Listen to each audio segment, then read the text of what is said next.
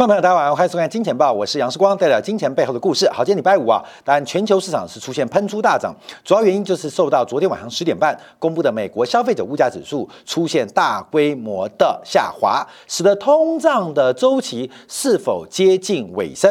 那呃，昨天晚上公布嘛，我们在礼拜二的节目，我们就特别开始抢先做预告。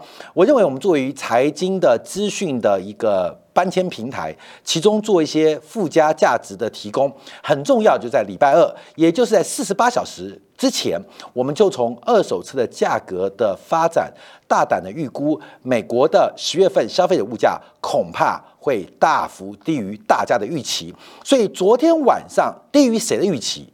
低于没有看金钱报的人预期，所以今天我要从另外一个角度观察，美国的消费者物价指数真的大幅下滑吗？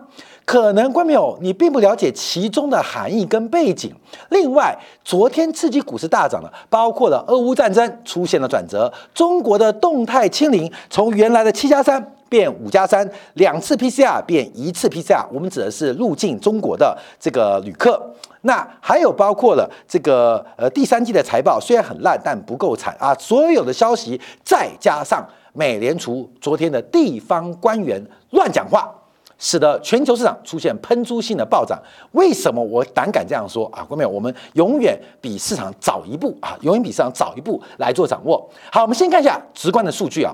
这个消费者物价指数大家都知道，呃，是年增率百分之七点七，比上月九月份的八点二出现大幅的滑落，而且比原先预期的七点九来得更低，创下了今年以来最低的物价年增率。好，当然我们要跟大家报告，因为从这边观察。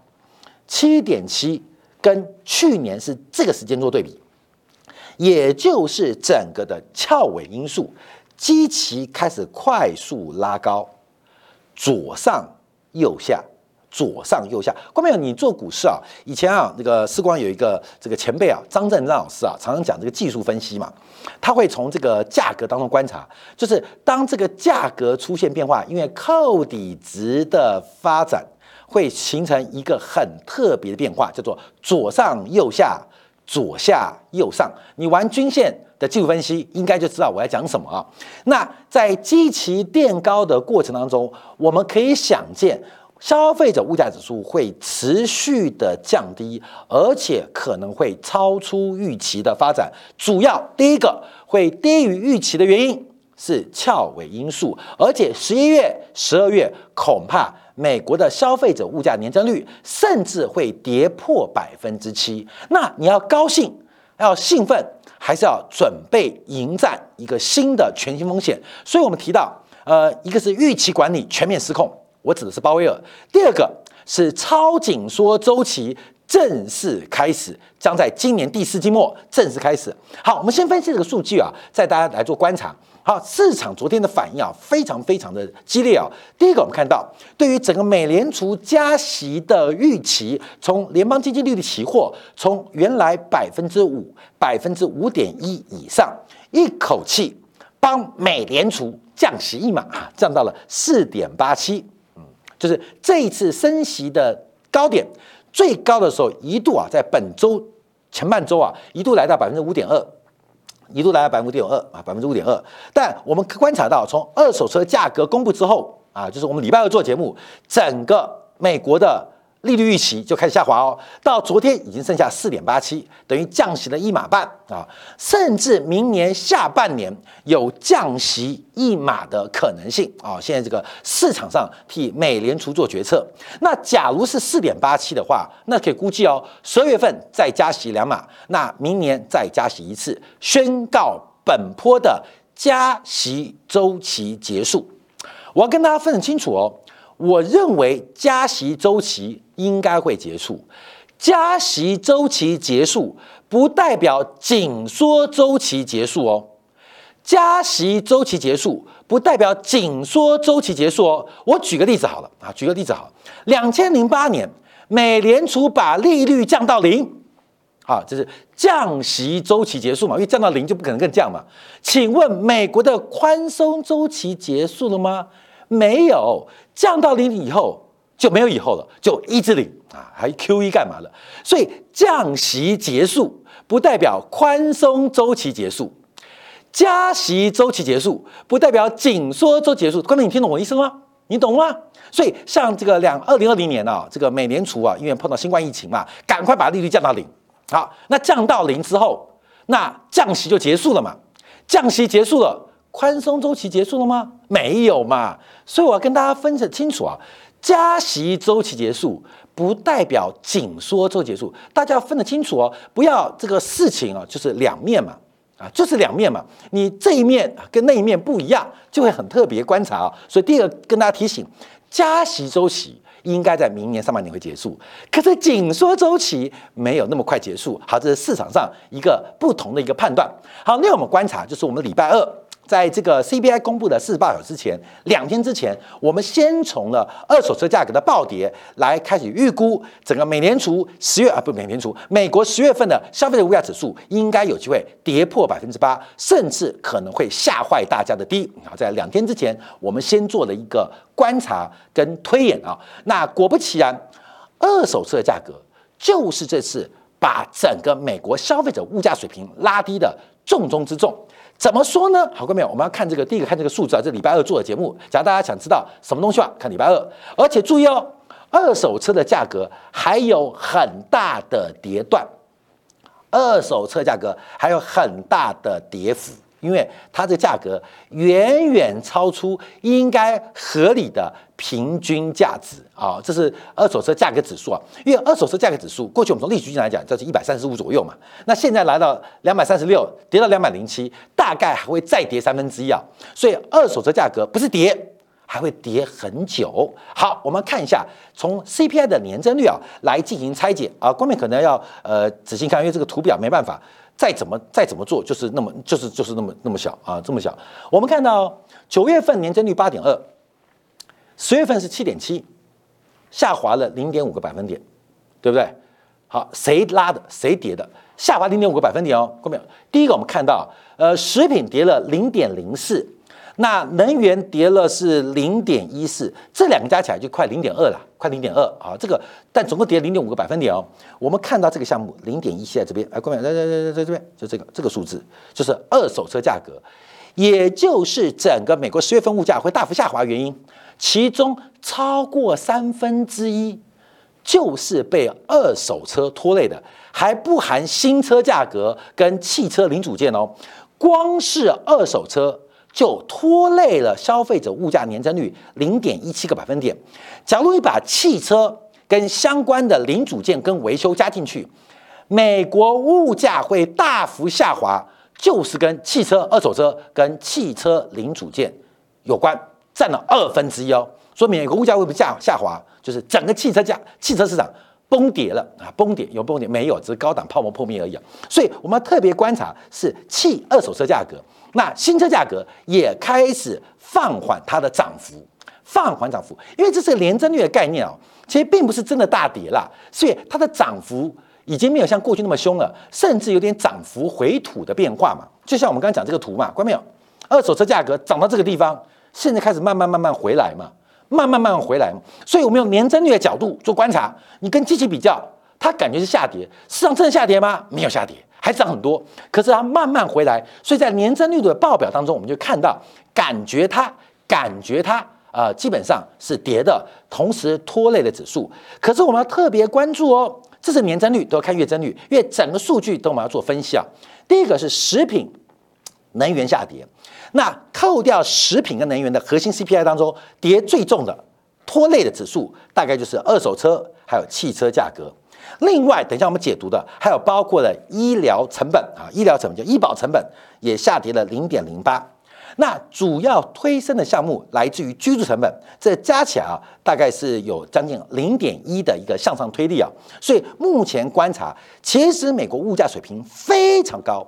非常高，可是相对于年增率来观察的话，它可能就开始放缓。好，所以我们先从这个拆解过程当中，要知道为什么 CPI 会大幅放缓，并不是全面性放缓。就二手车，记得就是二手车占权重多少？在美国消费者物价权重当中，大概百分之三点八，啊，只占整个美国消费者物价这一篮子当中的百分之三点八。可是因为它的跌幅很大，所以把整个美国的物价给拖下来，而这个拖下来就形成昨天晚上十点半的结果。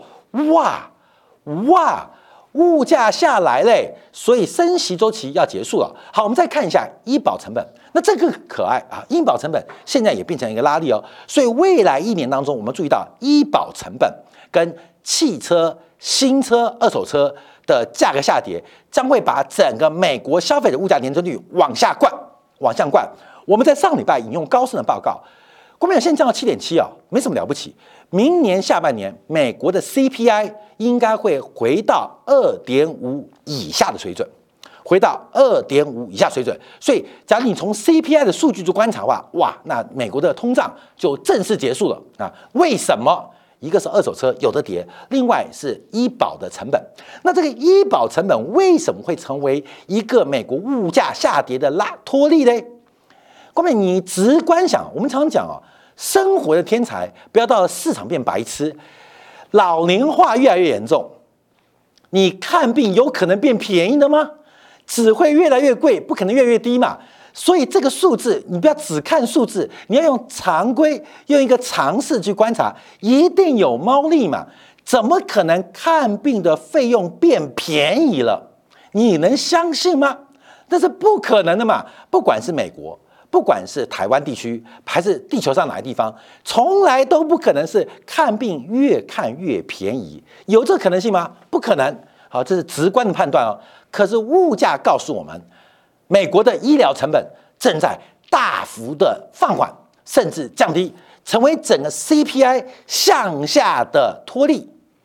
神奇了吧？美国看病变便宜喽！美国看病。变可爱喽！美国医生跟护士变廉价喽！你相信吗？看到没有？直观就不相信。好，生活上的直观、常识上的判断，跟公布出来数字出现落差的时候，就会有变化。那为什么会有这种结果出现啊？因为公式的关系，因为数学公式的关系。从二零一八年开始啊，美国劳工部统计局啊就开始进化。整个在消费者物价指数这一篮子群当中，有关于医疗成本，特别是医保成本，怎么去判断美国消费者看病的支出呢？怎么判断呢？那你一家一家访问啊，很难嘛。所以很简单，就透过健保公司的收入跟支出的关系来做判断。好，收入跟支出关系做判断，一个。是你缴的保险费，另外一个是实质报销后的支出。好，问你跟关淼，收入跟呃保保费，比如说这个健康保费，大陆叫医保嘛，美国的健保，台湾的健保，健保收入还有实质报销的支出，就是医生啊、药局啊，去向健保局申请这个给付嘛。请问消费者是面对哪个物价？其实当然是保费收入啊。当然是保费收入啊，那这保费收入能完整的反映医保成本吗？不行，所以就拿保费的总收入减去开销的总支出来衡量消费者成本。保费收多了，实质上没有那么多开销，那代表消费者的医疗成本虚增啊，会刺激物价。当保费收入低于医疗支出啊，医疗总支出，那就变成虚减。啊，就会拖累消费者的物价指数。那我们就要看一下哦，美国的医保为什么看病变便宜了啊？这个直观跟常识上都是不可能。可是，在 CPI 的计算当中，它大幅度的下滑，年增率负四 percent，嗯，这很恐怖。药也跌了，医生也跌了，护士也跌了啊，对不对？然后基本上那就很可爱。为什么？再往前推，因为二零二零年的时候啊，这个新冠疫情爆发啊，新冠疫情爆发，所以大家社区隔离嘛，等等社会隔社交隔离，也不敢去医院看医生啊，所以很多人在家里就待着啊，等它自然好。所以当时的医疗的支出就大幅度的放缓啊，大幅度的一个放缓啊，放缓，关没有错。所以大家不愿意，所以那这个放缓之后，钱照收，可是支出却变少。变成剩余的价值变多，剩余价值变多，这就影响到了支出的成本啊，支出成本使得医保公司的这个呃医保成本开始反弹，随着疫情的躺平啊躺平，那保费收入不变，可大家很久没看医生，很久没看到。可爱的小护士，所以大家回来看病，该拿药的拿药，该治疗治疗，又使得实质支出大幅度的走高，使得消费者物价指数保费跟当中它出现缩减，形成拖累的原因。那过去一年又开始了，因为保费随着去年医疗支出走高，所以保费收更多，所以又出现了保费远高于支出，所以又形成通胀的原因。那现在进行回调。进行回调，所以并不是美国看医生变便宜了，而是纯粹是美国的医保成本的计算模型。好，讲到这边就要观察，美国的物价年增率从八点二降到七点七，大家很兴奋，美国通膨要结束了。我们先讲直观的问题，有可能吗？有可能吗？看到没有？所以啊，我们看数据啊，不要看只看那个数字，八点二降到七点七，这我看我讲很暴力哦，看到没有？很粗暴哦，就是你的审美观。像我们男生就是 B、C、D、E 以上，你懂吗？你的审美观就是大跟小的问题完全不看这个女生的内涵气质跟她的家教甚至她的学经历，你只看她的罩杯啊，过没有？不是我，是今天假如你看消费者物价数据。你就会这样。那我们在礼拜二做节目的时候，我们太了解市场上大家的想法，大家对于审美观是只看大小，不看其他看不见的内涵，还有包括他的家教气质等等。所以，我们就要回来分析的变化。好，各位，我们再拿，这是我们今年报小编们我们这个特别做测算的，用二零二一九年做一个基础啊，横跨二零二一二二。横跨三年啊？为什么我们要把基期效益给扣掉，把基期效益的影响给抵消掉？所以我们算出来啊，算出来最新物价的水平。好，这个物价水平算起来不得了啊，不算不知道，一算不得了。我们这样倒算观察啊，事实上，美国的消费者物价年增率啊，复合年增率，从二零一九年十月到刚刚结束的二零二二年十月。复合物价年增率是百分之五点零一啊，甚至比九月份的百分之四点九五来得更高啊！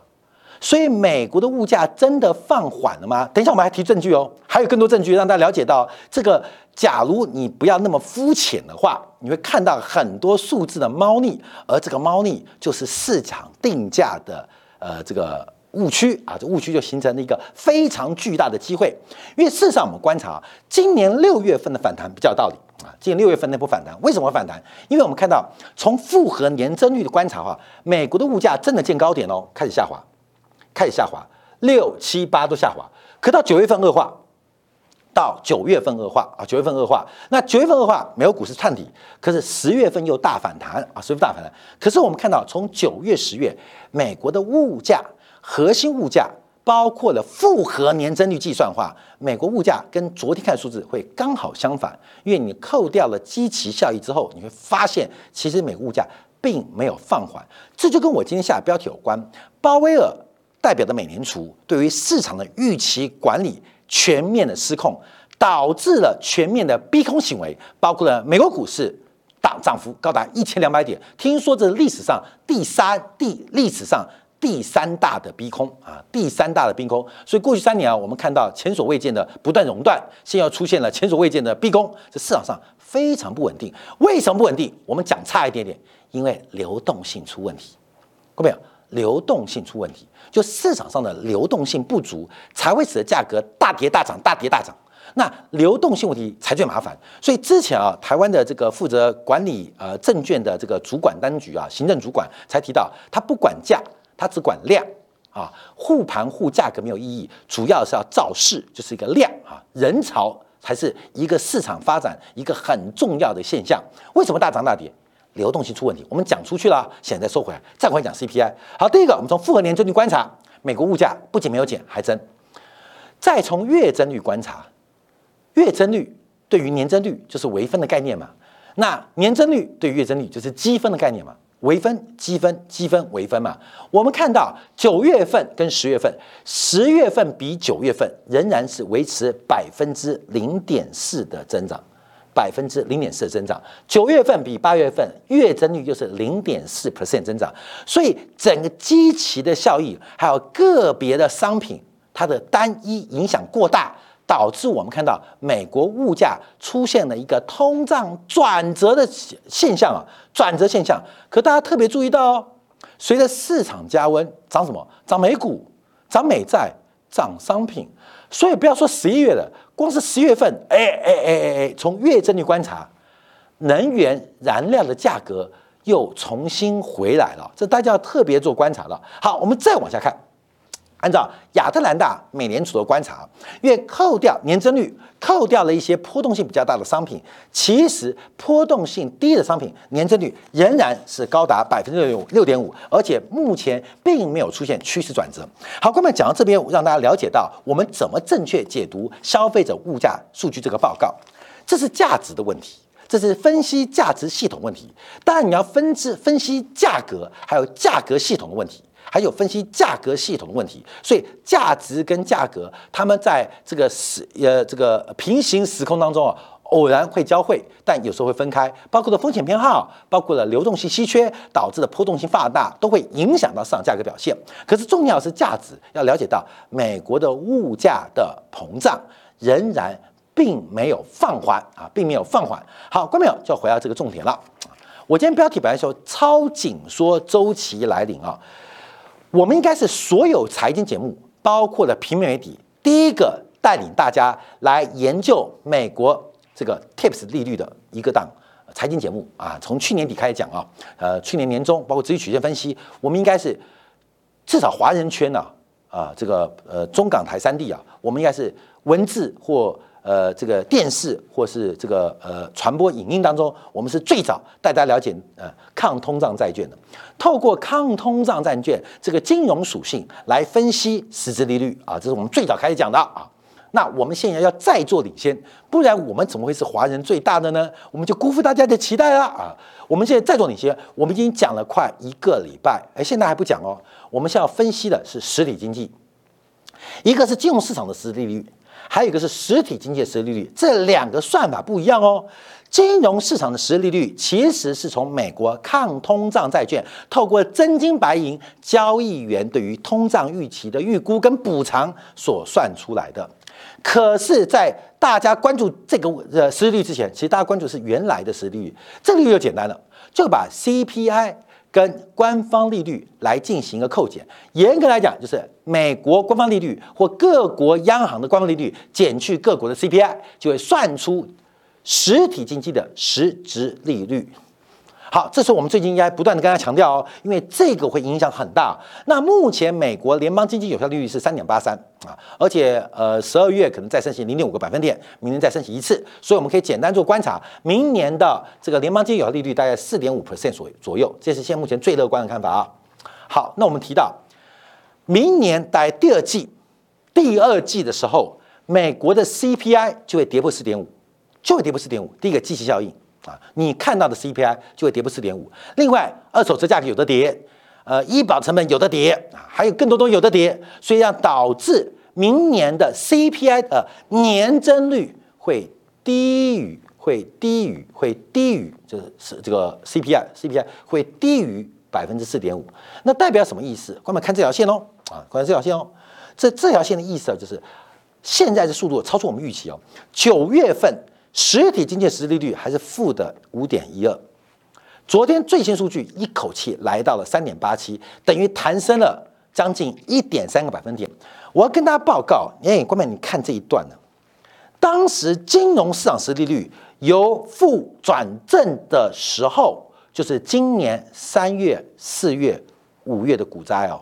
我们什么时候讲的？我们是更早就讲了，关没有？我们在去年底。第三季、第四季就要分析这个问题啊。那喊破喉咙也没人观察，等到喉咙喊破之后，市场开始反应。我们现在再次跟大家讲同样故事，再做一遍。现在跟大家不断提醒，实体经济实际利率正在疯狂的反弹。那这个反弹幅度可能在明年第一季就会由负转正，你会非常有明显的感受到哦。什么感受？就是银行的定存利率越来越高。可是生活的物价却逐步的放缓，没有说跌回去哦，物价可能涨就不动了。哎，物价涨了不动，甚至还得下跌。可是银行利润越来越高，这形成一种叫限制性利率，形成一种金融紧缩的结果，跟大家特别做分享。而这个事情正在超预期发生，超预期发生，大家要特别小心啊！所以这行情会很刺激哦。好，那我们看美元指数。昨天啊，大家都涨嘛，那美元就大跌啊。美元一口气把这个头都跌出来了，各位，美元头都跌出来。你看这个颈线也破嘛，这个七张点也破，全破嘛。那我们之前啊，最快的是是在呃呃呃，应该十月十一号嘛，十月十一号讲日元一五一涨幅满足，礼拜五啊，礼拜五我们讲的这个汇率往上看蛮准的。那隔个礼拜礼拜一吧，我说我跟大家讲，还记得吗？世光把我们的营收用三十二点二七。换成台币哦，今天台币意外暴涨，意外吗？